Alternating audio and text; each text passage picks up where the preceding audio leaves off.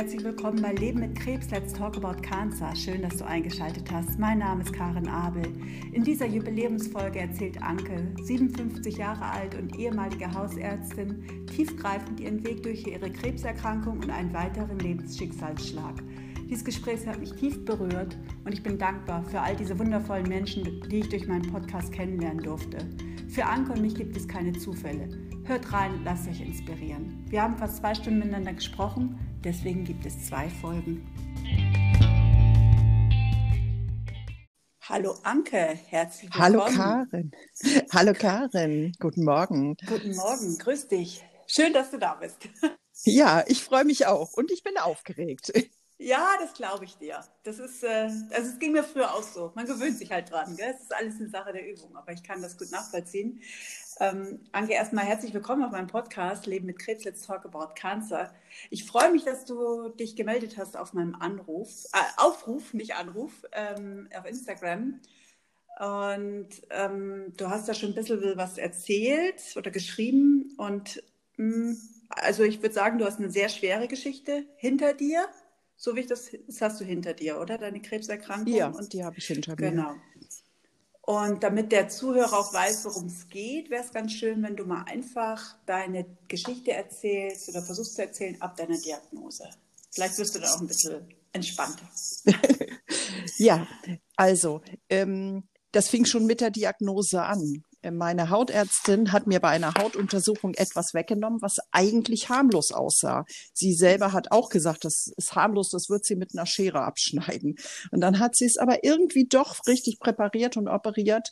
Und zehn Tage später sollte ich zum Fädenziehen gehen und habe das während der Arbeit einfach vergessen. Und abends ruft sie mich an und mhm. hat Tränen in der Stimme und oh sagt Gott. mir, oh, das wäre ein wirklich Melanom und ein wirklich großes sozusagen. Mhm. Ähm, wir sind beide aus allen Wolken gefallen.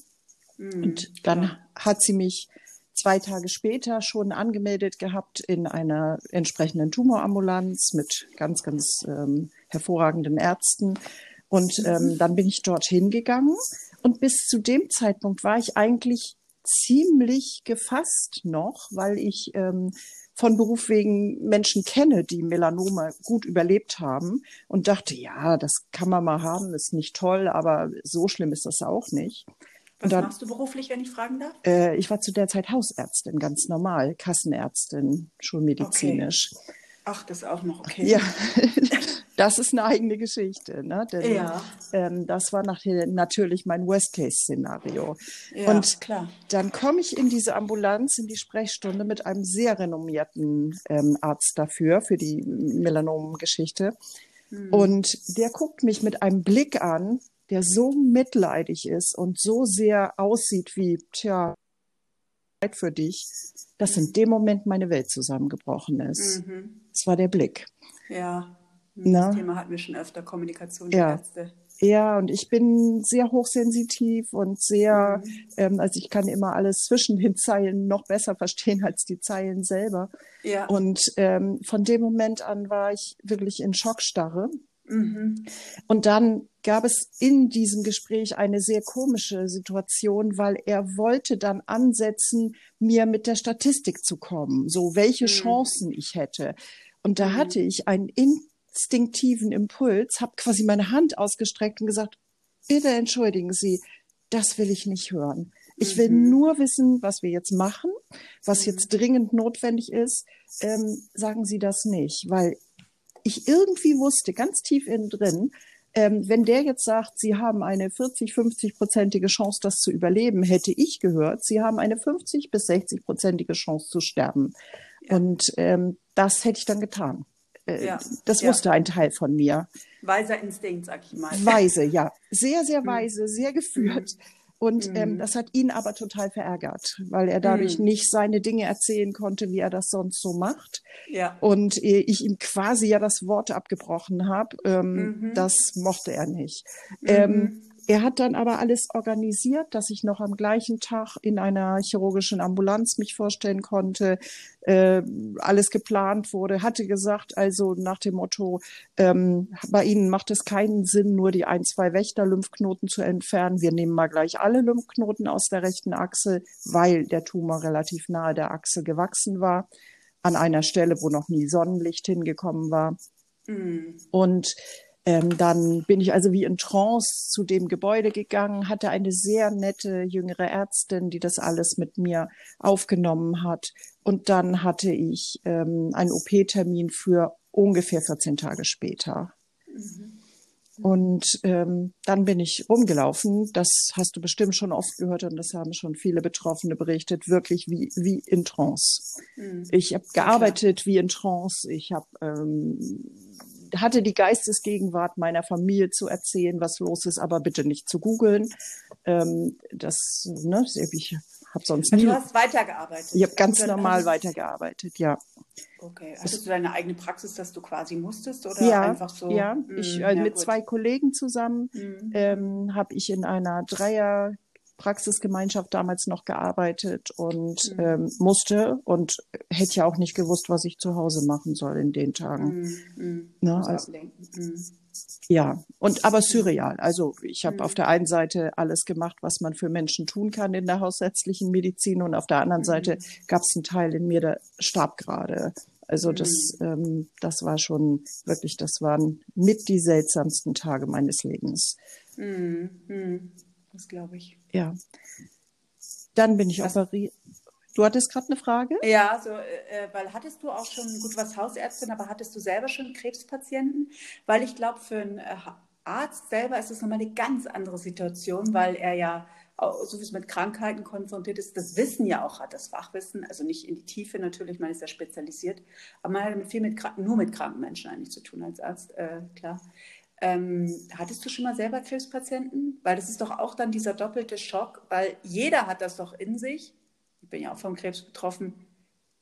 Krebs haben viele, aber nicht ich. Also das ist dann immer noch ja. dieser Sonderschock, weil also, keiner will sich damit konfrontieren. Das ist ja ganz klar. Genau. Ja, also es war insofern ein Sonderschock, weil ich aus dem Studium eine einzige gewisse Angst mitgenommen hatte vor Krebserkrankungen und das waren Melanome ähm, weil die ja sehr klein schon verheerende Folgen haben können, ne? im Millimeterbereich. Ähm, es geht ja um die Tiefe und meine Tiefe waren 3b und auch schon so äh, äh, geschwürig aufgebrochen. Also das war kurz vor der schlechtmöglichen Diagnose sozusagen. Mhm. Und ähm, das, ich hatte mitgenommen so einen Glaubenssatz wie leg dich nie mit Melanomen an. Okay, und ich okay. bin immer sehr hellhäutig. Ja, klar, ne, man ist hellhäutig. Und ich bin nie in der Sonne gewesen, weil ich Sonne nicht so gut abkonnte. Ne, mir ist schnell mhm. schwindelig geworden, wenn es sehr intensiv heiß war. Ich bin immer so ein Mensch für Sommer und Schatten und lauschiges Bäumchen gewesen. Mhm. Und ähm, sehr vorsichtig, Sonnenschutz, Lichtschutzfaktor 15, schon bevor alle anderen das benutzten. Das heißt, es mhm. hat mich äh, an meinem wundesten Punkt von der Medizin her getroffen. Mhm. Und mit Krebspatienten habe ich natürlich als Hausärztin ganz viel gearbeitet. Ich habe schon immer sehr psychosomatisch gearbeitet. Das habe ich in meiner ersten Arbeitsausbildung in der inneren Medizin dankenswerterweise von meinem Chef gelernt. Also immer sehr empathisch, sehr, sehr viel mit dem Herzen gearbeitet. Ähm, aber ich habe natürlich ganz, ganz viele Menschen in diesen damals ähm, vier Jahren nach der Niederlassung, ähm, ich habe natürlich viele Menschen sterben sehen und ich mhm. beim Sterben begleitet. Ich war zu dem Zeitpunkt, als die Diagnose gestellt war, ungefähr ein Jahr lang ausgebildete Palliativmedizinerin. Also ich beschäftige mich sehr intensiv mit dem Thema äh, Tod und Sterben. Und meine Großmutter ja. war auch gerade erst ein paar Monate vorher gestorben. Also und zwei Patienten, die ich sehr lange begleitet hatte, von denen einer erst 40 Jahre alt gewesen war und zu dem ich so ein sehr herzliches Verhältnis hatte. Also ich war auch gerade in so einer Verfassung, wo es mich aus heutiger Sicht nicht wundert, dass ich in so eine Resonanz gegangen bin. Ja, das ist super interessant und ähm, schön, dass du es mit uns teilst. Und du hast auch schon von Glaubenssätzen gesprochen, deswegen bin ich jetzt gespannt, wie es weitergeht. ja, ja, ähm, erstmal ging es mit einer großen Operation weiter. Ne? Ähm, mm. Speziell die Frauen, die die komplette Axillardissektion und Resektion hatten mit allen 19 Lymphknoten, wissen, wovon ich spreche, dass das echt unangenehm ist, lange wehtut und eine riesige Narbe ist. Ne? Ähm, mhm. Und ähm, dankenswerterweise ist diese Operation aber wunderbar geglückt. Ich hatte einen sehr, sehr guten Operateur. Ich hatte kein Lymphödem nach der Operation, was ja echt eine Seltenheit ist. Er wurde auch schnell nach Hause entlassen, also im Krankenhaus. Die Erfahrung, das wäre ein eigenes Interview. Aber das, ähm, mhm. ich habe das irgendwie hingekriegt, zu Hause mich äh, in mein Bett sozusagen zu retten und liebevoll erstmal aufgefangen zu werden von meinem Umfeld ähm, meine Schwiegertochter war so lieb und spritzte mir noch vorübergehend die Heparinspritzen, die ist Krankenschwester. Ich konnte das nicht so ah. gut selber, weil die so recht mhm. dick waren und recht groß. Und äh, ich hatte noch diese, ähm, diese Drainage. Sie haben mich mit der Drainage nach Hause gelassen, musste mhm. immer zum Verbandswechseln. Und ähm, konnte mich erstmal regenerieren, war allerdings auch nur ungefähr zwei Wochen nicht auf der Arbeit und habe dann noch zwei Wochen nur halbtags gearbeitet und dann mhm. habe ich wieder voll gearbeitet. Oh. Und dann kam die Interferonbehandlung. Ähm, was heißt? Interferon ist ja ein Medikament, was du bekommst, äh, adjuvant, um möglichst zu verhindern, dass äh, sich neue Herde bilden. Und mhm. äh, das hat aber heftigste Nebenwirkungen. Ähm, eigentlich sagten alle herzlichen Glückwunsch, du hast nur Low-Dose-Interferon, da kann man ja super mitarbeiten. Ähm, mhm. Ich habe die erste Spritze im Krankenhaus an einem Freitag bekommen und am Samstagmorgen dachte ich auch so bei mir, oh, wenn ich das machen soll, will ich auch lieber sterben. Ähm, mhm. Weil die Nebenwirkung ist, dass du ähm, hohes Fieber entwickelst. Das wäre noch nicht so schlimm. Du kriegst Schüttelfrost. Mhm. Und mir sind aber alle Muskeln im Körper so eingefroren wie ganz knapp vor Schüttelfrost. Oh. Ähm, und das hieß auch mein Zwerchfell. Ich konnte gar nicht richtig atmen. Und, und meine gesamte Rippenmuskulatur und mein, alles im Körper. Und ich hatte ungefähr die Fitness einer flotten 95-Jährigen. Ähm, das ist ja krass. Ja, und das ist allerdings spezifisch für mich, für meinen Körper, für dieses, ne, dieses Art, wie meine Nervengeflechte arbeiten, wie, wie sensitiv ich bin. Es gibt Leute, die sind damit schwimmen gegangen und haben einfach nur eine Runde weniger als sonst gedreht und hm. die empfehlen. Ja, das ist Ne? Ja, jeder Körper ist anders. Je ne? Jeder Mensch ein Körper. Und wie du sagst, das, das Hochsensible wirkt sich auch auf den Körper ja, aus. Genau. Ja, genau. Und ähm, ich kriegte so die Rückmeldung, ähm, Sie müssen jetzt viel Sport machen, sich viel bewegen, dann vertragen Sie das besser. Ähm, ich habe es mhm. versucht, ich konnte nicht mal über die Straße gehen. Wirklich mit Ach und Krach konnte ich eine kleine Runde drehen. Oh. Ähm, mhm. Und viel trinken muss man. Wenn man unter drei Litern trinkt, kriegt man hammernde Kopfschmerzen, die den Kopf wirklich auseinanderdröhnen. Also ich habe von da an immer so eine Sportlerflasche am Hals gehabt und es wirklich geschafft, immer, immer, immer drei Liter zu trinken. Mhm. Ähm, und Stichwort. Stichwort, genau. Ich habe auch alles hier stehen. und dann ähm, habe ich das also tapfer dreimal die Woche gespritzt, so eingeteilt, dass ich das mit der Arbeit irgendwie schaffe. Und mhm. von da an gab es mich genau in zwei Aggregatzuständen. Entweder arbeitend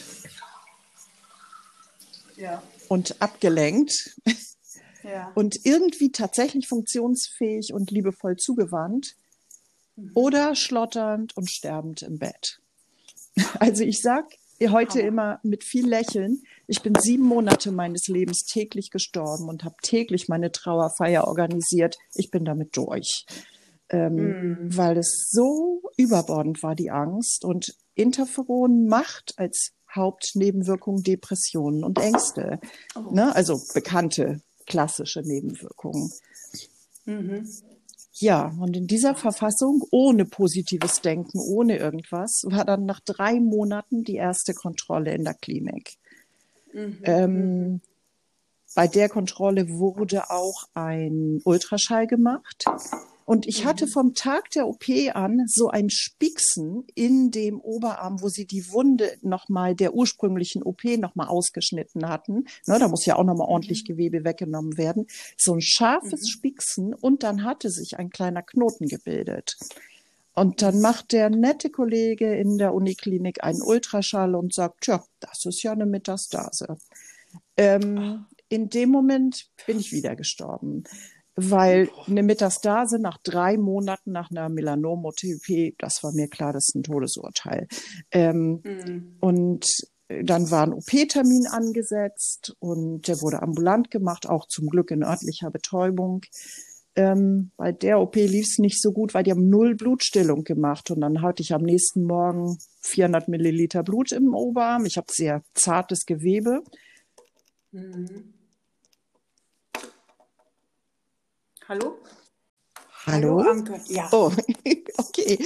Was das war, kann ich dir leider auch nicht erklären. Nee, das kann auch vom dem App-Anbieter sein, Problem, Serverproblem, was weiß ich. Dann setzen wir einfach nochmal da an, also ab der Diagnose, also mit der Metastase. Mit der Metastase, genau. Ja. Also, ähm, ja, also der Arzt sagte, das ist eine Metastase. Ich kriegte mhm. eine Panikattacke. Mhm. Einfach nur eine Panikattacke. Ähm, wurde ganz blass im Gesicht, konnte nicht mehr sprechen. Und dann sagt er zu mir, ja, aber ich muss Ihnen das doch mal sagen können. Ich sage, ja, ja, aber ich brauche jetzt einen Moment, um mich zu regulieren. Und ähm, dann kriegte ich eben die OP, dann kriegte ich das Lymphödem hinterher, weil oh. ähm, die Blutstillung nicht erfolgt war. Mhm. Und ähm, dann stellte sich natürlich hinterher was ganz anderes heraus, nämlich es war ein kleiner Fadenrest in der OP-Wunde geblieben. Ach. Und da hatte mein Körper ein Serum drum gebildet. Ne? So eine kleine Kapsel mit Flüssigkeit, ja. um eben diesen Fadenrest für den Körper unschädlich zu machen. Ach, ähm, das war also schon mal prima aber ich hatte dann ein Lymphödem im rechten Arm, das ich natürlich bis heute habe, weil von da an die Bahnen so verklebt waren und die Lymphknoten ja objektiv fehlen. Ja. Ähm, und ich war aber natürlich noch mal so schockiert, dass es nicht besser bergauf ging. Und mhm. ähm, alle Versuche, positiv zu denken und ähm, sagen wir mal so, ne, die, die Dinge, die man so liebevoll gesagt kriegt, ja. kümmere dich um dich, sei, sei gut, sei stabil, sei positiv, ähm, mhm. die, die griffen überhaupt nicht. Das, das war in diesem psychischen Zustand überhaupt gar nicht möglich.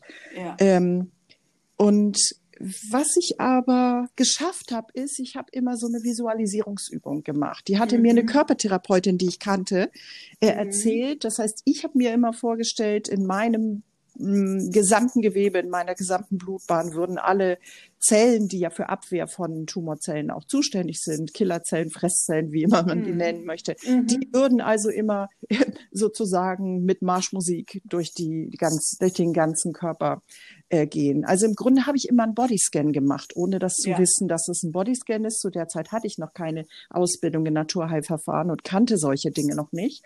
Aber meine Intuition gut und war offenkundig sehr wohl äh, bereit, mich am Leben zu lassen. Das wusste ja. ich nur damals noch nicht. Nee, also das klingt auch, kennst du die Simonton-Methode? Das ist, glaube ich, auch alles daher, weil ich kenne von der Visualisierung und da gibt es ja auch ja. ganz gute äh, ja. Ergebnisse. Nee, Aber ich habe das auch alles, kenne ich nicht. Äh, habe ich alles erst erfahren, mir selbst mhm. beigebracht. Ja, ja, ja. ähm, ich glaube, ähm, das insgesamt schlimmste Gefühl für mich war sowieso in dieser ganzen Zeit in echt vollkommen auf mich gestellt zu sein. Ja, also ja. ich hatte immer das Gefühl und beschreibe das auch heute Menschen und habe das auch allen meinen Patienten danach, die eine Krebsdiagnose bekamen, immer so beschrieben. Du gehst durch eine Tür, hinter dir fällt, ähm, eine, fällt die Eisentür ins Schloss, der Raum ist zunächst stockfinster, und da bist du alleine und alle ja. deine Lieben gehen durch einen hell erleuchteten Flur im Nebengang. Und ähm, du musst Schöne dich Metapher, durch, ja. du musst dich durch diesen Raum durcharbeiten und mhm. irgendwann mhm. merkst du auch, dass du ein winziges Streichholz dabei hast und dass mhm. du irgendwo einen kleinen Kerzenstummel findest. Dann wird's einfacher und ganz am Ende ist die Tür und wenn du aus der Tür raus bist, dann bist du wieder im Leben. Aber aber die Zeit in diesem dunklen Raum, die, die, ja, es dauert, sich durch diesen Raum ja. durchzutasten und zu mhm. verstehen, dass es da eine Tür gibt und zu verstehen, dass irgendwo ein paar Kerzenstummel auf dem Boden liegen. Ja, ja. definitiv. Also diese Visualisierungsmethode, setzen wir da nochmal an, die hat dir auf jeden Fall geholfen. Also ja. Inwiefern? Also was hat sich ähm, getan bei dir? Was sie tat, war, dass ich so ein so einen Hauch von Zutrauen hatte. Also so ein, mhm. hey, wir haben sehr effektive Mechanismen im Körper, wir haben diese mhm. ganzen Zellen, wir haben diese ganzen mhm. Möglichkeiten. Und mhm. wenn ich die bewusst einsetze, kann es auf jeden Fall nicht schädlich sein. Und es kann ja. bestenfalls was bringen. Und es war ja eine der wenigen Möglichkeiten, die ich konnte. Ich lag ja nun so mhm. viel im Bett, weil ich mich nicht rühren mhm. konnte.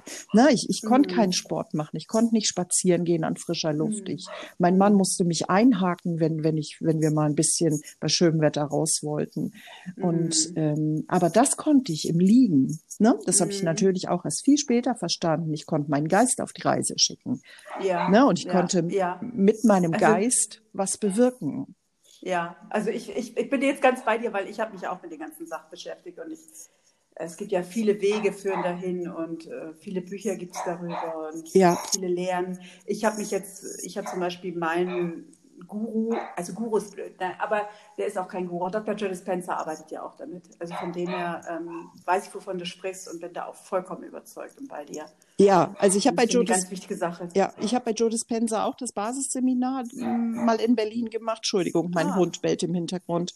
Aber ja. eben erst vor einigen Jahren, weil mhm. wir sind noch nicht an dem Punkt, wo es dann anfing, dass ich ähm, sozusagen mit komplementärer Medizin in Berührung kam. Das kam ich erst, nachdem nach sieben Monaten äh, meine Interferonbehandlung telefonisch beendet wurde, weil ich äh, zu, ich kriegte zunehmend schlechtere Schilddrüsenwerte.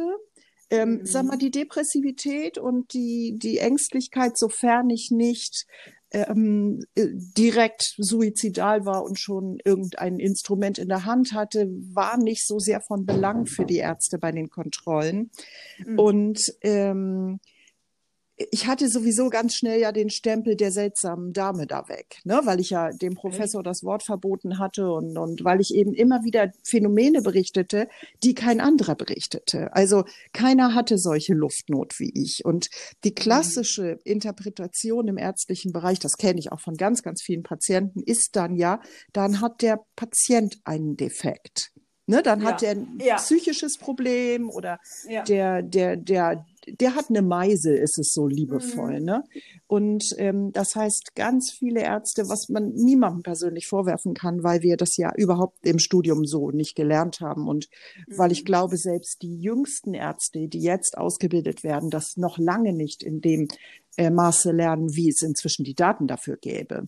Absolut. Ähm, also absolut richtig, was ja. du sagst. Und ne? also ich habe Pharmaindustrie gesteuert und ich ähm, hab, nicht so ganzheitlich. Ich habe in den letzten Jahren immer wieder ähm, allgemeinmedizinische Studenten in der Praxis ausgebildet und mhm. habe die natürlich immer nach ihrem Wissen in dem Bereich befragt. Da war nichts. Mhm. Ne? Also ja. da gab es kein Wissen, was ähm, für die Dinge, mit denen du dich offenkundig beschäftigst und mit denen ich mich danach intensivst beschäftigt habe, ähm, das findet in der Ausbildung leider noch nicht statt.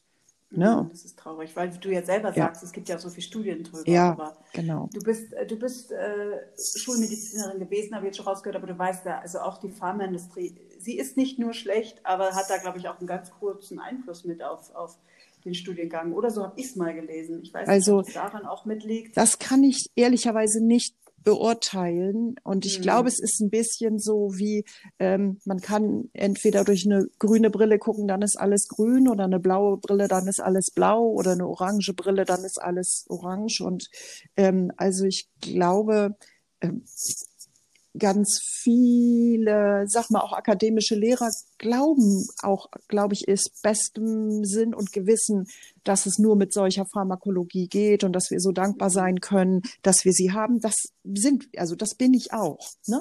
In der Akutmedizin, ich habe auch im Rahmen meiner Ausbildung auf einer Intensivstation gearbeitet. Ähm, wenn du dort diese Pharmakologie nicht zur Verfügung hättest, ähm, könntest du viele Menschen nicht dabei unterstützen, im Leben zu bleiben. Ne? Ganz klar. Und eine dicke, eitrige Lungenentzündung würde ich auch gerne antibiotisch behandelt wissen. Ja. Ne? Ähm, danach würde ich mir Gedanken machen, was braucht dieser Mensch, dass er nicht wieder in so eine prekäre Abwehrsituation hm. gerät. Hm. Ähm, hm. Und das wären dann andere Dinge als pharmakologische. Aber also ich, ähm, ich, ich will da noch nicht mal in allen böse Absicht unterstellen, obwohl man natürlich Absolut. mit Meditation primär kein Geld verdienen kann. Ne? Ähm, also es gibt ja diese tollen Untersuchungen von John Kabat-Zinn aus den 80er Jahren, dass wenn alle Menschen ab dem 20. Lebensjahr täglich meditieren würden, dass wir dann unglaublich viel geringere Erkrankungswahrscheinlichkeiten für alle zivilisatorischen Erkrankungen, inklusive Schlaganfall, Herzinfarkt und Krebs hätten. Ne?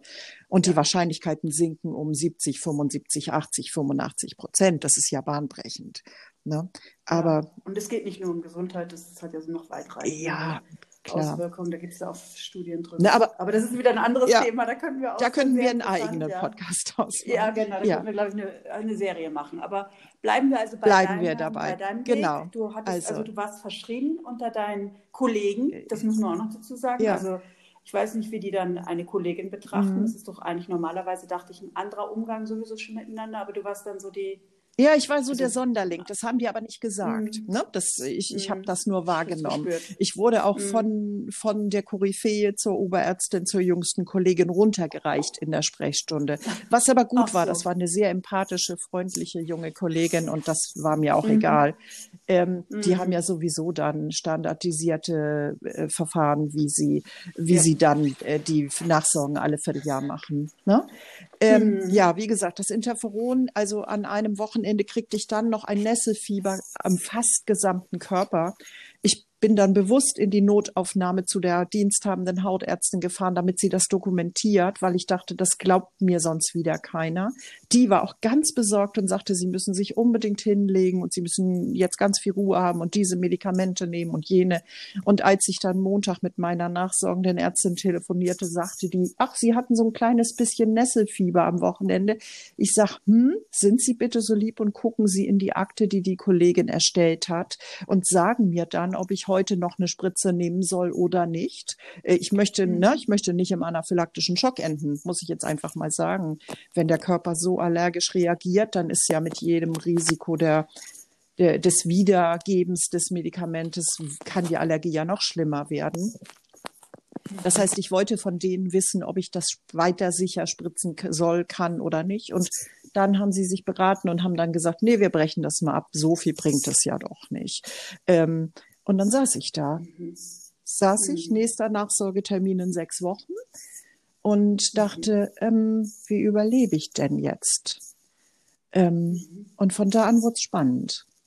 Ähm, mhm. Dann kriegte ich eine Empfehlung von der Körpertherapeutin, die ich eben schon mal erwähnte. Die war da sehr pfiffig. Die sagte, ähm, ja, sie kenne eine Ärztin, die würde so ein bisschen unkonventionell arbeiten, aber bei der sei man sehr gut aufgehoben. Und dann habe ich mir bei der einen Termin gemacht.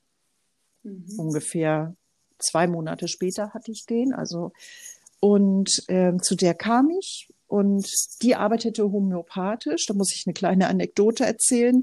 Ich hatte im Studium in der Pharmakologie von meinem akademischen Lehrer, den ich sehr schätzte, gelernt, dass Homöopathie bloßer Unfug ist. Ähm, also mhm. bei Homöopathie tut man ja ein Salzkristall in eine ganze Badewanne voll Wasser und das soll Medizin sein. Und mhm. ähm, hatte also das einfach übernommen. Ne? Das war ein toller mhm. Lehrer, der hatte mhm. uns die anderen Dinge sehr, sehr gut beigebracht. Dann habe ich das geglaubt. Und dann hat diese mhm. Ärztin mir also nach einer Anamnese verschiedenste Dinge zusammengestellt und dann sollte ich das nehmen am Abend eine kleine Dosis und an dem Abend nehme ich das tapfer. Ich habe ja null Idee, außer dass das nicht wirkt und ähm, kriege plötzlich Schmerzen an allen Interferon-Einstichstellen, die ich sieben Monate lang benutzt habe. Ähm, Interferonspritzen äh, brennen sehr beim Einstechen. Also das ist, liegt in der mhm. Natur des Medikaments. Nun brannten mhm. alle sieben Monate mal dreimal die Woche gespritzten Stellen. Ähm, das konnte ich gar nicht einordnen, aber es war definitiv mhm. eine Wirkung, ne? wie auch mhm. immer. Ähm, am mhm. nächsten Morgen nehme ich wieder ganz tapfer. Die, die Ärztin war sehr vertrauenswürdig, sehr herzlich. Ich habe das also nochmal genommen. Dann lege ich mich mit einer kompletten Interferonwirkung ins Bett. Also nochmal 40 Fieber, Schüttelfrost und all das. Danach war alles vorbei. Danach hatte ich nie wieder Beschwerden in die Richtung. Und heute würde man sagen, die, der Rest Interferon, die energetische Wirkung von Interferon war ausgeleitet. Und ich hatte das erlebt, was man eine homöopathische Erstreaktion nennt. Ne? Genau. Also das habe ich auch ja. rausgehört. Erst verstärkt, ne? die genau. Symptome und dann und, ähm, geheilt. Dann ähm, muss ich ehrlicherweise sagen, dass ich von allem, auch von der Art der Anamnese und so, so beeindruckt war, dass ich dachte, boah, das musst du auch lernen. Und ähm, vier mhm. Wochen später kam ich wieder hin. Ich, wir haben uns immer im Vier-Wochen-Takt gesehen und begrüße sie mit den Worten, ja, das hat mich ja total beeindruckt, das, was Sie können, muss ich auch lernen. Lacht sie mich breit an und sagt, ja, da bringen Sie auch alle Voraussetzungen für mit. Das können Sie auf jeden Fall auch mhm. lernen. Ähm, mhm. Und dann habe ich mich dort eben in der Behandlung ähm, immer weiter stabilisiert, bin körperlich, mhm. obwohl ich eine Fatigue lange Zeit zurückbehielt, immer stabiler geworden und habe verstanden, dass das, was wir jetzt machen, eigentlich Traumaarbeit ist. Also dass wir quasi versuchen, den gesamten Selbstangriff zu beenden, indem wir alles in mhm. meiner Anamnese versuchen aufzufinden, ähm, was irgendwie Glaubenssätze gebildet haben könnte, die mir nicht zuträglich waren. Mm. Mm. Also das machst du bei der Homöopathin. Ja. Hat die auch eine Coaching-Ausbildung? Also Coaching klingt so, aber so mentales alles, Training und äh, sowas, weil das ist ja auch so ja. alles, oder? Ähm, die hat ähm, schon sehr früh in ihrer ärztlichen Ausbildung begonnen, sich mit komplementärer Medizin zu befassen, weil eines ihrer Kinder so schwer allergisch war, dass es fast nur unterm Sauerstoffzelt in jungen Jahren existieren konnte. Und sie sich überlegt hat, mhm. das muss ja einen anderen Weg geben, dass dieses Kind an einem normalen Leben teilnehmen darf. Und die ist überall mhm. gewesen. Also die ist auch schon sehr oft bei Joe Dispenza mhm. gewesen und die ist bei Anthony Robbins gewesen und bei, ich kann die Namen gar nicht alle aufzählen, von denen sie gelernt hat. Mhm. Ne? Und sie hat das zu einer Zeit mhm. gemacht, als es noch viel weniger Ärzte mhm. gegeben hat, die das gemacht haben. Und sie hat es auch, auch sehr intuitiv weiterentwickelt, mit ganz vielen anderen tollen Sachen versehen ähm, sie nennt das Intuitionstraining und sie bringt das auch Menschen in Gruppen bei. Also sie macht auch Persönlichkeitsentwicklung, die dann fortlaufend stattfindet. Ähm, Ach, super ja. interessant. Das ist ja voll ja. meins. Das ist ja auch noch alles und dann noch ja. eine Ärztin, also alles ja. zusammen. Genau. Super spannend und Homöopathin, ne? also ganz toll und aber du bist ja wieder irgendwo. Genau. Ähm, also ich muss hm. heute, ich muss heute Schade. sagen, dass diese Ärztin eine meiner allerliebsten Herzensfreundinnen geworden ist und dass wir gemeinsam ganz viele Dinge machen und ähm, dass sie mir natürlich die ersten Schritte beigebracht hat, aber dass ich dann auch meinen vollkommen eigenen Weg gefunden habe und mir noch ganz viele andere Dinge beigebracht habe und ähm, dass wir beide in diesem Bereich arbeiten und ähm, Toll dass ich aber auch fortlaufend weiter Teil einer Gruppe bei ihr bin, die halbjährlich weiter sich entwickelt und weiterarbeitet. Denn nach ungefähr anderthalb Jahren, ähm, ich begann ganz langsam das Gefühl zu entwickeln, ich werde das hier auf jeden Fall überleben. Ne, ich hatte noch nicht das Gefühl, dass wir mhm. durch sind, mhm. das Melanom und ich, aber mhm. ich hatte, ich hatte eine gute Ahnung davon, dass das irgendwie klappen würde. Ähm, da mhm. fing ich, da hat sie mich dann, sie hatte mich vorher schon mal gefragt, da war ich da noch nicht so weit, da hat sie mich gefragt, ob ich nicht auch mal an so einem Seminar, an so einem Samstag teilnehmen möchte. Und dann habe ich gedacht, ja, das mache ich jetzt mal, das gucke ich mir mal an. Und das war dann noch eine vollkommen andere Reise in das Thema Intuition und Selbstheilungsgefühl, innere Intelligenz, Körperintelligenz, ähm, und dann habe ich gemerkt, dass da alles, was an mir hochsensitiv ist, was auch früher hochbegabt war und also ist, dass ich das auch in diesem Bereich mhm. offenkundig gut einsetzen kann. Das heißt, dass meine linke mhm. Hirnhälfte nicht alleine sehr stark ist, sondern dass meine rechte offenkundig auch eine Menge kann. Und ähm, von dem ja. Moment an, das war 2013, habe ich diesen Weg auch nie wieder verlassen. Tief beeindruckend für mich, weil das ja auch so ein bisschen mein Weg ist, nur dass ich keine Medizinerin bin ja. und jetzt äh, nicht den Weg einschlage. Aber wie hast du das denn dann ähm, verbunden mit deiner Hausarztpraxis, mit deinen Kollegen? Konnten die deinem Weg folgen ähm, oder hast du da abgebrochen? Wie hast du das denn alles nebenbei gehandelt? Also, oder hast du das langsam mit integriert? Weil empathisch ja. warst du schon vorher. Das glaube ich und das hast du auch gesagt. Aber jetzt kam ja noch der richtige ganzheitliche ja. Weg. Also dazu. ich habe das wirklich in kleinsten Schritten integriert. Und ähm, mhm. ich habe das so weit den Menschen zukommen lassen im Rahmen aller äh, Erlaubnisse, die wir haben, ähm, dass sie davon profitieren konnten. Aber letztlich kannst du ja keine ganzheitliche Medizin im Rahmen der kassenärztlichen Hausarztpraxis machen. Ne? Ich habe dann irgendwann mhm, angefangen, eine genau. kleine Nachmittagssprechstunde in dem Bereich aufzubauen, ähm, komme aber aus einem Stadtteil, wo die Menschen wenig finanzielle Möglichkeiten haben von der Arbeit her und habe ähm, also versucht, das alles so gut einzubauen, wie es nur ging. Habe in den vergangenen zehn Jahren sehr viel Palliativmedizin gemacht, sehr viel die Menschen mit den Dingen versorgt, von denen ich wusste, dass, dass sie bei mir hilfreich waren. Ähm, insbesondere wenn sie eine Krebsdiagnose hatten, frisch hatten, habe ich sie so oft es ging einbestellt, um sozusagen neben den Universitätsambulanzen und den ganzen onkologischen Behandlungen irgendwie ähm, sie zu unterstützen in einem Bereich mit Stressabbau, mit Angstbewältigung und so. Aber ähm, über die Jahre stellte sich dann heraus, dass das nicht wirklich mehr funktioniert, dass der Spagat für mich zu groß wurde. Nicht für meine Patientinnen ja, und Patienten, ja. die hätten mich gerne für immer da behalten, aber ich habe die Praxis Sicher. dann im März verlassen. Also gerade als Corona losging, mhm. das war genau der Startschuss. Ja, Ach jetzt, so, erst. jetzt erst. Ähm, das, das ist von langer oh. Hand vorbereitet gewesen. Ich musste ja auch erst Nachfolger finden, den, der sich dann glücklicherweise gefunden mhm. hat. Und ähm, das, das kann man nicht, also mit der Verantwortung kannst du es nicht übers Knie brechen. Ne? Mm, Glaube ich. Das ist ja auch, das klingt auch sehr nach, wenn man sich natürlich auch persönlich so engagiert und noch hochsensibel ist. Ich weiß nicht, wie man das dann auch noch wegstecken kann, ehrlich gesagt, weil natürlich, das ist ja das, was die Medizin braucht, solche Menschen, solche Ärzte, die sich eigentlich über das normale Maß engagieren und vor allen Dingen empathisch und menschlich, weil das braucht ja die Medizin. Aber das zehrt ja jemanden, wenn man so ist wie du, doch auch aus. Nee, das würde ich nicht sagen, weil je, je nee. mehr ich zu dem wurde oder zu der wurde, die ich eigentlich bin, desto mehr Energie hatte ich zur mhm. Verfügung. Mhm. Ähm, und ähm, das, also die Arbeit mit Patienten selber hat mich nie ausgezehrt. Was mich dann anfing auszuzehren, war, dass, ähm, ich sag mal, im System bleibt nichts unbemerkt, auch keine Veränderung. Und was mhm. anfing, war, dass so diese Überprüfungen durch kassenärztliche Vereinigungen und solche Dinge, das wurde unangenehmer. Ähm, ne, weil ich, ich habe zu viel mhm. psychosomatisch gearbeitet, ich habe zu viel Gesprächszeit ähm, verbracht, dass ich dafür viel weniger Medikamente mhm. verordnet habe und viel weniger andere Dinge gemacht habe.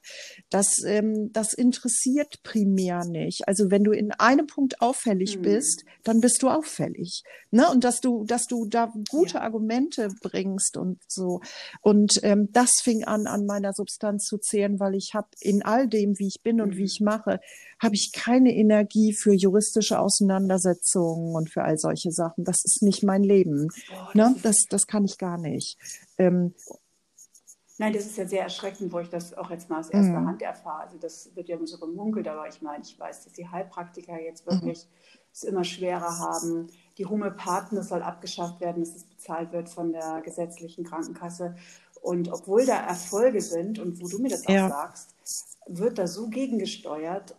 Und also da kriege ich ja schon wieder so ja. innere Aggression. Wobei, und das ist so traurig, weil äh, das ist, wie du auch selber sagst, es gibt ja auch wissenschaftliche Studien, dass man weiß, dass psychosomatisch so wichtig ist und dass die Gebührenverordnung keinem Arzt die Zeit lässt. Also der muss ja seine, um selber zu überleben, seine Patienten so durchschleusen. Aber wenn man dann auch noch hört, dass dann auch noch wenn das sich rumspricht sozusagen, dass dann noch irgendeine so Behörde oder eine kassenärztliche Aufsicht, was auch immer kommt, anstatt mal umzudenken und das Positive zu sehen, wird der Druck ausgeübt. Das, mhm. ist, das ist erschreckend. Wo, das ist ein, das eher, fast mafiös. Ähm, also wobei ehrlich. der Druck, also das würde ich so nicht sehen. Das ist ein reines Systemkonstrukt. Mhm. Die haben sich Regeln gegeben, wie mhm. sie versuchen, ähm, sicherzustellen, dass das System nicht missbräuchlich eingesetzt wird. Ne?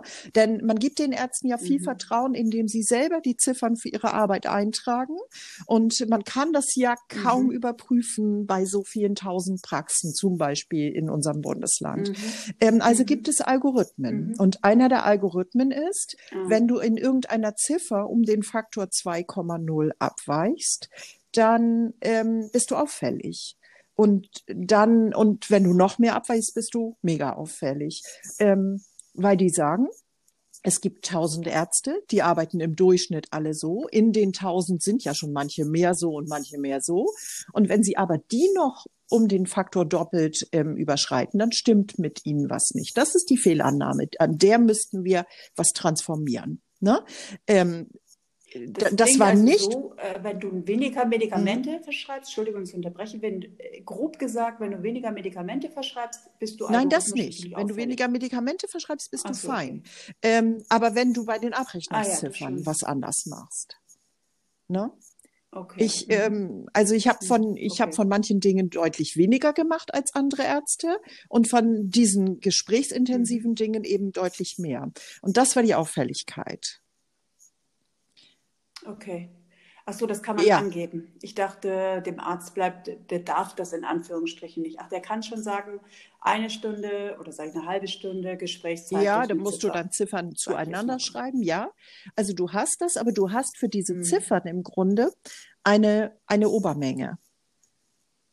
Ne? Also du, du darfst eben dieses statistische Mittel möglichst nicht überschreiten.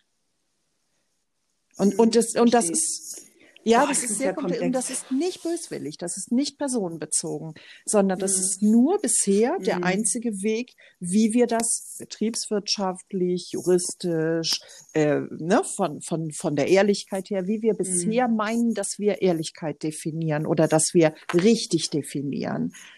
Ne, es ist, keine Absicht mhm. dahinter, Menschen mhm. zu schaden oder Menschen weh zu tun oder so, sondern es ist nur ein juristisch mhm. solide verankertes Verfahren, wie wir versuchen sicherzustellen, dass, dass Ärzte sich auch quasi so, ne, sich nichts in die Tasche schustern, sag ich mal.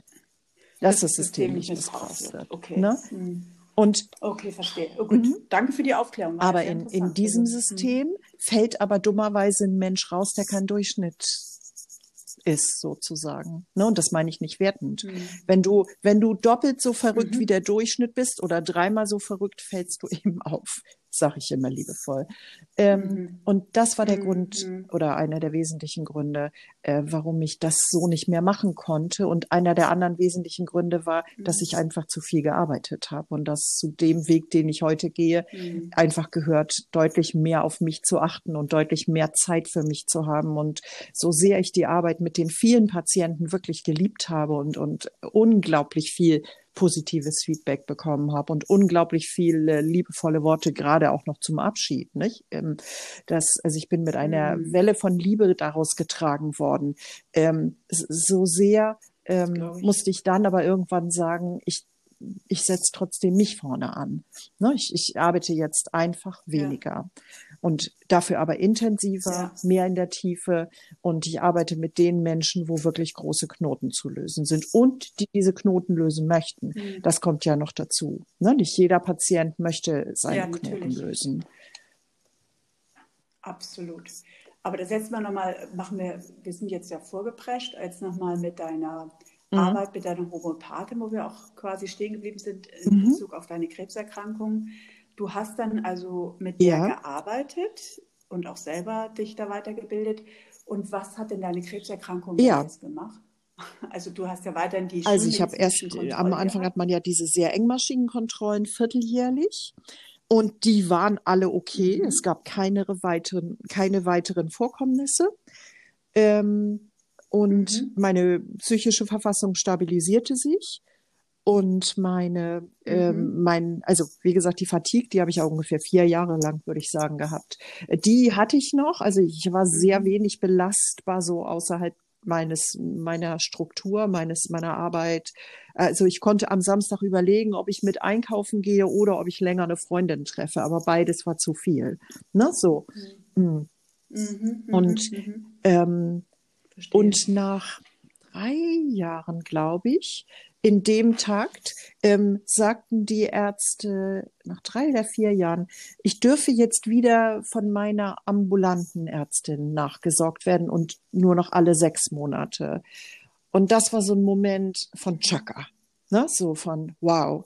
Mhm, ähm, mhm, und das mhm, war sehr spannend, weil die ganz, ganz tolle Haus Hautärztin, aber die war am Anfang auch von der Resonanz noch so, dass sie jedes Mal, wenn ich dahin kam, so sehr angstvoll ihre Fragen stellte und ob ich auch den Tumormarker mal überprüfen mhm. würde und dass es ja so wichtig sei und dass es ja so eine schwerwiegende Krankheit sei. Und der habe ich tatsächlich ganz liebevoll über die Zeit beigebracht, weil es mir immer schlechter ging nach diesem Termin, dass ich sage, ähm, wenn ich jedes mhm. Mal reingetriggert werde in die angstvollen Aspekte dessen, was ich gerade mache, das ist nicht gut für mein Selbstheilungssystem. Ne? Also klar muss das gut ja. äh, nachgeguckt werden und der mhm. ganze Körper wird ja gründlich untersucht und man kann auch mal so einen Blutwert machen, obwohl der nicht routinemäßig vorgesehen mhm. ist. Aber ähm, die Kommunikation, ähm, sollte wesentlich unterstützender sein, wesentlich mehr eben in die Aspekte, denken Sie an Entspannung und machen Sie dies und machen Sie das. Der habe ich dann auch ein, zwei Bücher immer mal mitgebracht. Und die hat gerade bei der letzten Kontrolle nach neuneinhalb Jahren zu mir gesagt, sagt sie, erstens wäre es ja ein Wunder, dass ich so gesund sei. Das hat sie ein paar Mal gesagt. Und zweitens, ähm, Zweitens hätte sie ganz viel von mir gelernt, weil sie, sie würde heute ganz anders mit Melanompatienten mhm. sprechen. Sie würde die viel mehr ermuntern, auf Bauchgefühle zu hören, Intuitionen zu folgen. Und natürlich würde sie auf den Sonnenschutz. Jetzt ist bei dir was passiert. Alles klar. Ich habe nur mein Handy kurz verschoben, ja, weil ich vorgelehnt habe. Natürlich würde sie auf den Sonnenschutz hinweisen und natürlich würde sie ähm, auf bestimmte, aber, aber sie hat sich deutlich entspannt mit dem Thema. Und das hat mich wahnsinnig gefreut. Also, ja. Ach, das finde ich ganz toll. Also, weil äh, ich muss es dich jetzt unterbrechen, weil das ist in so vielen Podcasts ein Thema. Also wirklich, das Schlimmste ist ja wirklich immer noch, wie die wie nicht die, man darf nie verallgemeinern, muss aus von verschiedenen Perspektiven sehen, aber die meisten Ärzte, wie wir es auch schon angesprochen haben, nicht geschult sind. Und ich habe mich ja auch nun sehr viel als Laie, ich komme ja nicht aus dem medizinischen Bereich, ähm, damit beschäftigt, wie viel du auch im Unterbewusstsein durch eine gewissenhafte Kommunikation bewirken kannst, auch in Bezug auf Selbstheilung, was du ja auch selber schon erwähnt hast. Das klingt immer so spooky für Schulmediziner, aber das ist ja auch schon so viel, es gibt so viele Studien darüber, also mit einem Placebo und mit einem Nocebo-Effekt. Das äh, finde ich so toll, dass du das sagst und nochmal erwähnst und dass, es, ähm, dass man auch da sieht, dass die Ärzte es ja gerne besser machen möchten, aber ja. das einfach nicht gelernt bekommen. Das sind ja, wie du das ja auch, du hast es vom Naturell her gehabt. Ich meine, das ist auch wie mit dem Lehrer. Manche sind dazu geboren, andere nicht. Aber man kann ja diese Kommunikation, Kommunikationstechnik auch lernen bin auch gerade dabei. Ich mache jetzt eine Mentaltrainerausbildung. Ja. Ähm, weil ich das so wichtig finde und selber aus eigener Erfahrung weiß oder merke. Und ich habe mir das alles selbst beigebracht. Ich habe keinen Lehrer gehabt. Ich bin da ja, genau so. Wir werden ja dann also, auch geführt. Auch ja, immer. also ja. da bin ich 100 genau, Prozent bei dir. Genau, genau. Ähm, ich würde sogar inzwischen sagen, dass als allererstes jede Kollegin und jeder Kollege, der überhaupt im Bereich Onkologie arbeitet, eine ähm, palliativmedizinische Ausbildung braucht, weil, also selbst wenn es nur um das Übermitteln einer gar nicht so schlimmen Diagnose geht, weil das die Ausbildung ist, in der du am allermeisten über Kommunikation lernst. Praktisch, mit Rollenspielen, mit Verkünden einer mhm. schlechten Nachricht. Das lernst du in der normalen Ausbildung nicht und das lernst du in den ganzen Facharztausbildungen nicht. Das habe ich in der Palliativmedizin gelernt. Ne? Ähm, und mhm.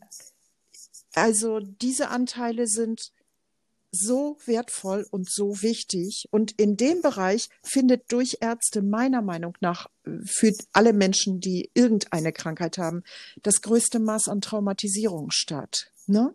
Wenn du ein guter Neurochirurg ja, bist oder ja. ein guter Orthopäde und du guckst dir ein MRT der Lendenwirbelsäule an und du sagst so Dinge wie, das sieht ja furchtbar aus. Na, Sie müssen ja immer Schmerzen haben dann wird mhm. dieser Mensch nie wieder einen schmerzfreien mhm. Tag haben. Ne? Das heißt, ähm, mhm. Ärztinnen und Ärzte sind leider noch in viel zu großem Maße ähm, sich nicht dessen bewusst, was ihre Worte anrichten im System des anderen. Ne? Und, und das ist auch ja. wiederum ja. überhaupt nicht dieser Kollege, den es real mal gegeben hat bei einem Menschen, den ich kenne. Ähm, die, dieser Kollege ist ein wunderbarer Operateur. Also das heißt, es geht überhaupt nicht darum, dass dieser mhm. Mensch nicht hochqualifiziert ist und ganz, ganz tolle Dinge in seinem Beruf leistet. Aber ähm, die beste Operation funktioniert ja nicht, wenn das innere System eines Patienten nicht mitzieht. Ne? Und, und das zieht mit Absolut. durch so Dinge wie Vertrauen, ähm, Sicherheitsgefühl, Geborgenheit. Ähm, hier kann ich mitwirken. Hier habe ich auch verstanden, worum es geht. Das heißt, ich kann aktiv mitarbeiten an meinem Gesundwerden. Ähm, und wenn wir das in die Medizin ja. reinbekommen könnten, dann hätten wir eine wesentlich heilendere Medizin für alle Erkrankungen. Das hat wirklich überhaupt nichts mit dem Thema Krebs zu tun. Das ist ähm absolut.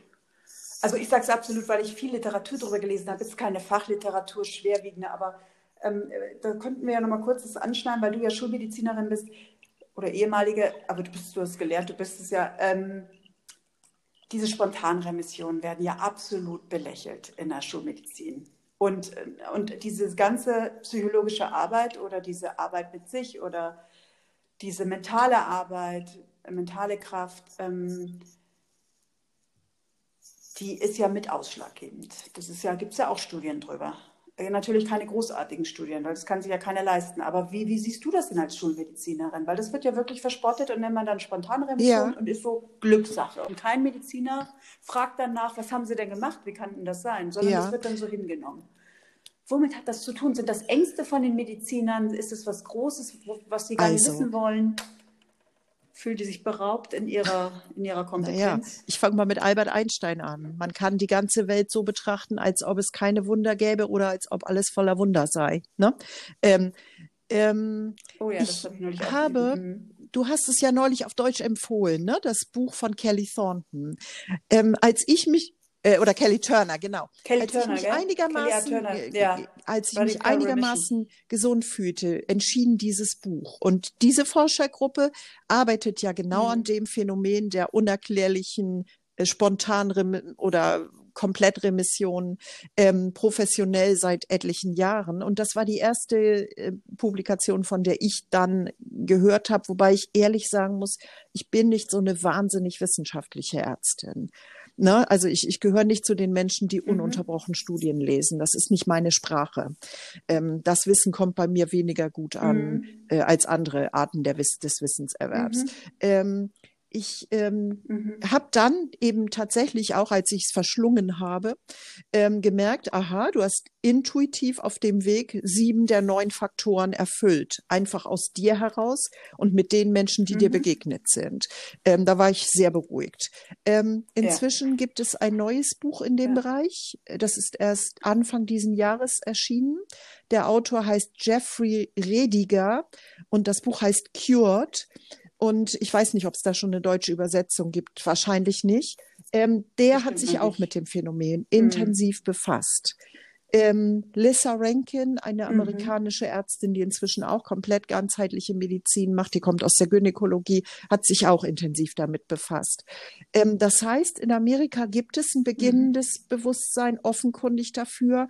Wo wir hier in Deutschland stehen, vermag ich nicht zu beurteilen. Dazu bin ich zu lange raus aus der Universität und aus allem, was sich damit befasst. Ähm, mhm. mhm. Ich war zum Beispiel vor einigen mhm. Jahren noch bei einem Hausarzt-Abendzirkel.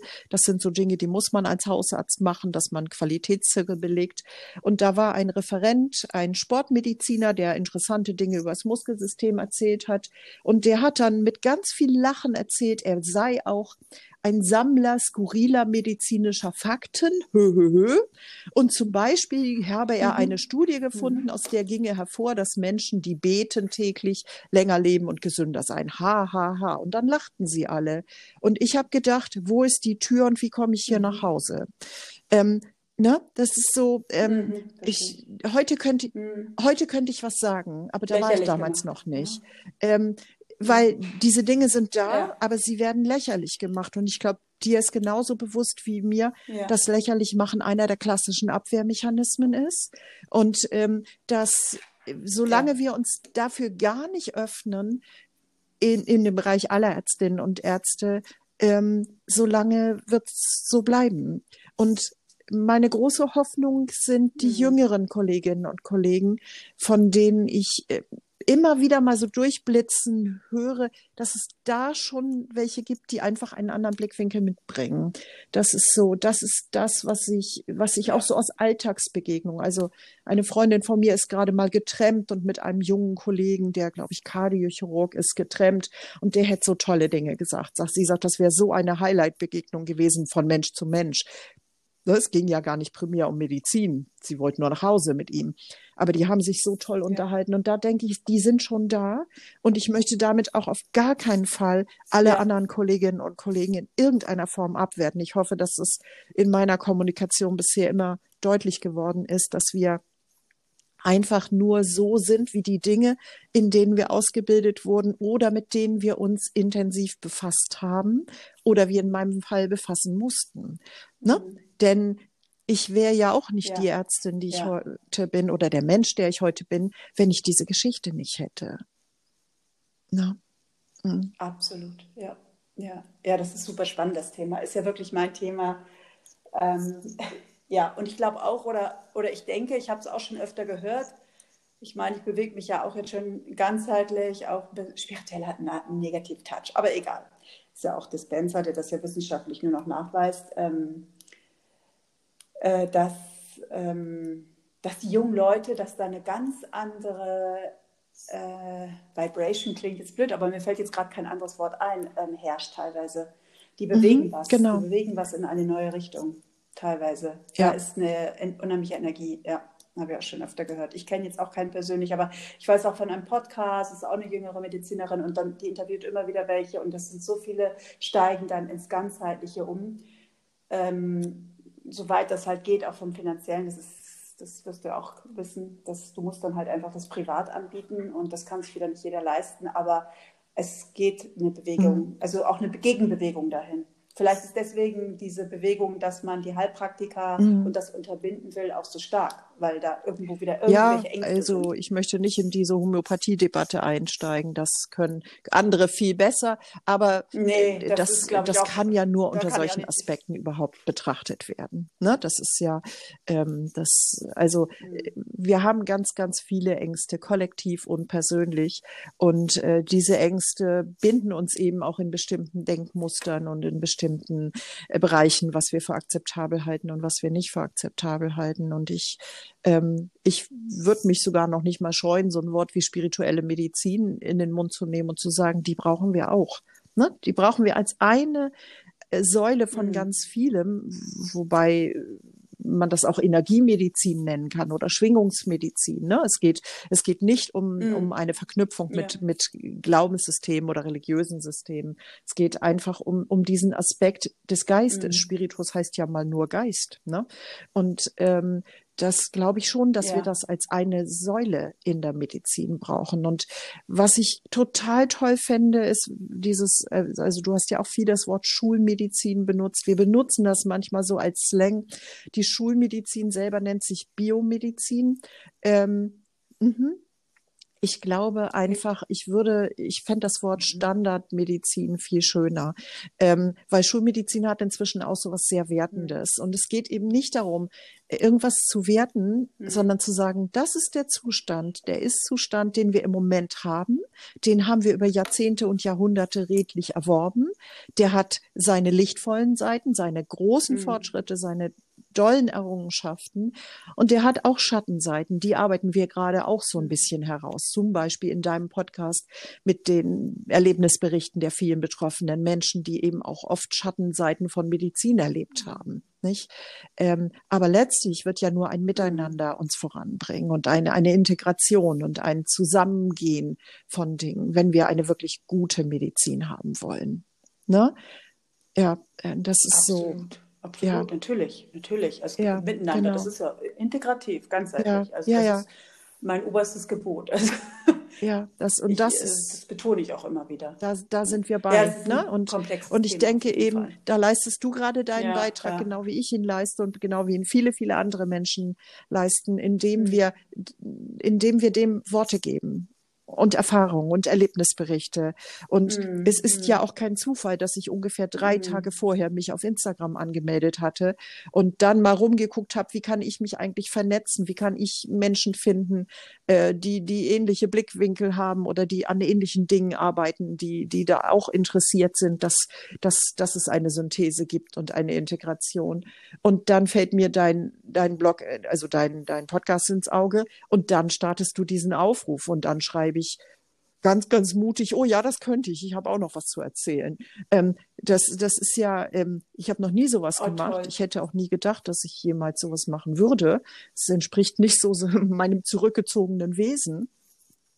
Und gleichzeitig verstehe ich jetzt ist die, die Zeit, ähm, darüber zu sprechen. Ne? Und, und darüber so zu sprechen, dass ja. es Verbindung geben kann. Absolut, also das trifft mich jetzt auch tief positiv, weil ich auch nicht mehr an Zufälle glaube und ich mich auch sehr schwer getan habe und jetzt für mich auch entschieden habe, dies ganzheitliche, also auch mehr zu kommunizieren. Ähm, ich bin jetzt, ich bin ja auch 50, ich bin jetzt kein typischer Instagrammer, aber habe wirklich gemerkt, dass man da gut ähm, Kontakte knüpfen kann, gerade unter Krebskranken, aber auch gemerkt habe, dass das ganzheitliche noch gar nicht so publik ist oder immer noch so ein bisschen so ein mh, mm, so, dann so ein Deckmäntelchen Mäntelchen ist, die das machen, die trauen sich auch nicht so, sich zu outen. Also ich weiß nicht, es ist ganz, ganz schwierig, habe ich so das Gefühl. Und ich habe jetzt auch gesagt, ich, ich, ich muss mich jetzt einfach ähm, zum Ausdruck bringen, egal was, was kommt. Also einfach machen mhm. und dann kannst du am meisten. Ja, und gleichzeitig. Also, und gleichzeitig ist es ja so, hab, deine Erkrankung ist, hat ja in der Lunge begonnen, nicht? Und Lunge ist Kommunikation, ist Atem, mhm. ist, ist Worte aussprechen. Absolut. Und das heißt, ähm, das ja. ist offenkundig auch ja. die Aufgabe, die du im Moment hast. Ne? Und Hut ab, Hut ab, dass du dich der stellst, ja, denn das tut genau. ja wieder nur ein sehr, sehr kleiner Prozentsatz der Menschen, die betroffen sind. Und das habe ich auch in der Praxis gemerkt. Das war für mich fast auch eine traurige Erfahrung, dass ich dann also nach einer gewissen Zeit diesen riesen Werkzeugkoffer an Erkenntnissen hatte, ähm, dass, dass uns Krebsdiagnosen auch offenkundig eine Aufgabe stellen und ein Weiterentwicklungspotenzial mit Vollgas im Grunde vor die Füße werfen. Und ähm, dass man dafür aber für sich gehen muss, dass man anfangen muss, für sich Partei zu ergreifen. Und ähm, dass von meinen Patientinnen und Patienten mhm. nur ein sehr, sehr kleiner Teil ähm, dazu bereit war. Und bereit war irgendwie im Sinne von sich das wert war. Ne? Und dass die, und dass die mhm. Gewohnheiten, ja. und das fing schon beim Essen an. Nein, ich muss so essen, wie ich immer gegessen habe. Nein, ich kann mir jetzt keine Säfte machen oder mal ein Smoothie oder mal viel mehr Kräuter oder mal, also es, ne, ich habe mich immer gewundert. Ich habe gedacht, Mensch, du hast doch mhm. alles in dir auf den Kopf gestellt. Du hast doch keinen Stein auf dem anderen innerlich gelassen. Warum machen Menschen das nicht? Und, mhm. und warum, warum äh, gehen Sie nicht diese Schritte, wenn du ihnen sogar ja eine ne, Straßenkarte hinlegen kannst? Ich hatte ja keine Straßenkarte, genauso wie du. Mhm. Ich habe das ja komplett ähm, mhm. anhand der Schnipsel mhm. erarbeiten müssen, die da auf dem Fußboden lagen. Ne? Und, äh, und nun, nun war da eine Ärztin ja. mit, mit möglichen Straßenkarten oder zumindest irgendwie und, und ähm, aber die meisten haben es nicht getan. Ähm, das hat mich gewundert. Also, ja. ne, es war eine Erfahrung, äh, die mich dann auch nur zu vielleicht mehr Mitgefühl gebracht hat, zu sagen, okay, jeder hat hier seinen ureigensten Weg und sein ureigenstes Potenzial und seine ureigenste Geschwindigkeit, sich Dinge anzugucken. Und viele Menschen müssen vielleicht ja, diesen Körper ja. erstmal wieder verlassen, um dann, ne, Punkt, Punkt, Punkt. Ähm, ja. das, ähm, das hat mich sehr bewegt. Ja. Hast du auch junge Menschen? Also ich meine, wir sind ja jetzt, äh, wie alt? Also ich bin ich jetzt fragen, 57 und war damals 47. Mhm.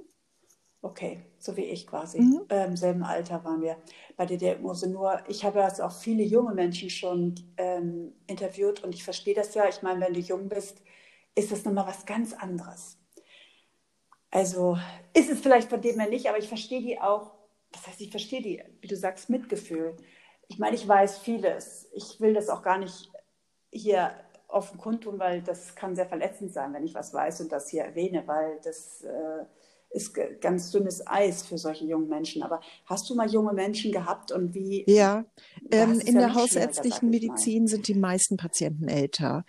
Ähm, und so ganz junge habe ich mhm. jetzt nicht so gehabt. Und bei den ganz jungen Menschen sind es ja oft sehr akute Verläufe ne, ich sage jetzt mal so Thema Bluterkrankungen, Leukämie und ähnliches, mhm. ähm, die siehst du als Hausarzt gar nicht mehr. Mhm. Die sind von da an in Spezialambulanzen, universitäre, hochspezialisierte Zentren angebunden, was ja auch richtig ist bei der Schwere der Erkrankung. Und ähm, die habe ich nicht betreut. Ich habe Menschen in meinem Alter betreut ähm, und älter, ne, so. Ähm, mhm. Aber auch da habe ich das mhm. manchmal, habe ich mich manchmal gewundert. Ne, beziehungsweise habe ich mich ja, gefragt, warum gut, ähm, hast ja. du das so gemacht und die anderen machen das so? Ähm, das ähm, habe ich nicht, vielleicht noch nicht wirklich ganz verstanden. Nee, ist interessant. Mhm. Manche reden ja von einer Transformationsphase. Also wenn man, das heißt, äh, die mhm, einen ähm, genau. gehen diesen Weg, die anderen den Weg. Und ähm, es gibt kein richtig oder falsch, gell? also werten tun wir ja nicht. Und ähm, es ist eine Schade, denke ich auch. Ich betone ja auch immer, auch sich diese positiven Filme anzugucken bei biokrebs.de, diese Spontanheilung und so, weil das auch schon alleine auch sehr Placebo-Effekte hat und weil das mache ich selber, weil natürlich, äh, wir sind alles Menschen und ähm, das, mhm. das zeigt wieder so, dass alles möglich ist. Alles ist möglich. Aber gut, das ist jetzt ganz speziell und das muss dann jeder für sich sehen. Aber es ist traurig, wenn man das selber diese positive Erfahrung macht und man möchte ja so gern das natürlich in der mhm. Welt teilen und dann merkt man, es ist nicht so einfach, gell? die Welt will es gar ja, nicht wissen. oder, ähm, aber was du darüber ja, ja wahrscheinlich als Erfahrung aber, auch gemacht hast, wir finden die, die so ähnlich drauf sind. Ne? Und ähm, das ist vielleicht absolut. dann auch ähm, der Effekt dieses Weges. Und eben, es ist, es ist nur ein Weg, nur ein Weg zu einem Ziel. Und ähm, ja. es gibt, ich habe mal vor langen, langen Jahren eine Studie gelesen und ich kann Studien, wie gesagt, überhaupt nicht zitieren und äh, weil ich mir diese Details immer nicht merken kann. Aber da wurde mal untersucht, also es ist bestimmt 20 Jahre her, ob es eben sowas wie eine Krebspersönlichkeit gäbe und ob es sowas gäbe wie, äh, dass Krebs ein Wachstumsweg sei. Und die ähm, die Macher dieser Studie haben das damals rundheraus abgelehnt. Also die haben gesagt, das wäre bodenloser Unfug zu glauben, dass Krebs eine Aufgabe wäre oder dass Krebs, ähm, dass Krebs eine Krebsdiagnose sozusagen uns uns verändern wolle oder so. Ähm, das hat mich damals schon, obwohl ich da ja noch gar nicht betroffen war und so, das hat mich damals schon gezwickt weil ich dachte, das kann ich mir so nicht vorstellen, ähm, mhm, ne? Mhm. theoretisch. Ähm, äh, mhm. dafür hatte ich schon mhm. zu viele Menschen mhm. gesehen mit Krankheiten. Und letztlich sind ja, sind ja alle ernsthafteren, auch alle chronischen Krankheiten, ähm, aus meiner Sicht immer ein Ruf der Seele. Also, äh, ne? Ja, also äh, ich habe mich jetzt auch genügend damit befasst. Ich sehe das inzwischen auch so. Also gut, so, äh, vielleicht gibt es ja noch Unterschiede und ich sage ja, mhm. da kann man sich weit mit der, aber mhm. es ist meine persönliche Meinung auch, ja. Ich habe auch die Bücher dazu gelesen. Also, ja gibt es ja auch Vorreiter. Ich meine, der Dark redet auch schon seit Jahrzehnten Ja, und wann immer davon. ich, also diesen Blickwinkel, und, den ähm, konnte ich auch in der, in der ganz normalen hausärztlichen Medizin nicht mehr ablegen. Das heißt, ich habe mich immer gefragt, warum ist es gerade die Schulter, warum ist es gerade der Fuß, warum ist es das Knie. Ne?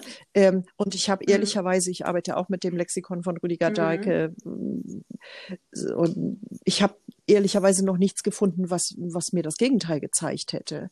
Ne? Weil, weil die Themen eigentlich immer passen. Mhm. Ne? Interessant. Ja, ja, ja, ja. Ja, da habe ich das auch mit der, der, Lunge, also was du gesagt hast, habe ich auch daher und ich finde es auch sehr interessant und ich äh, kenne mich ja auch. Also ich bin, ich, das heißt, ich analysiere mich, aber ich reflektiere mich und ähm, arbeite jetzt auch mit einem Coach, also einem Mentalcoach. Also sprich, mhm. für mich ist das auch schlüssig. Also weil ich lasse mhm. mich drauf ein und aber jeder geht seinen Weg, ja. Aber das finde ich super interessant, also super spannend. Ähm, sind ja total vom Weg abgekommen, aber es ist egal, weil ich finde das sehr wichtig und es soll auch so sein, dass wir das darüber sprechen. Gerade du als Schulmedizinerin, das ist so interessant, dieser Wandel. Jetzt weiß ich, wollen wir noch mal ansetzen?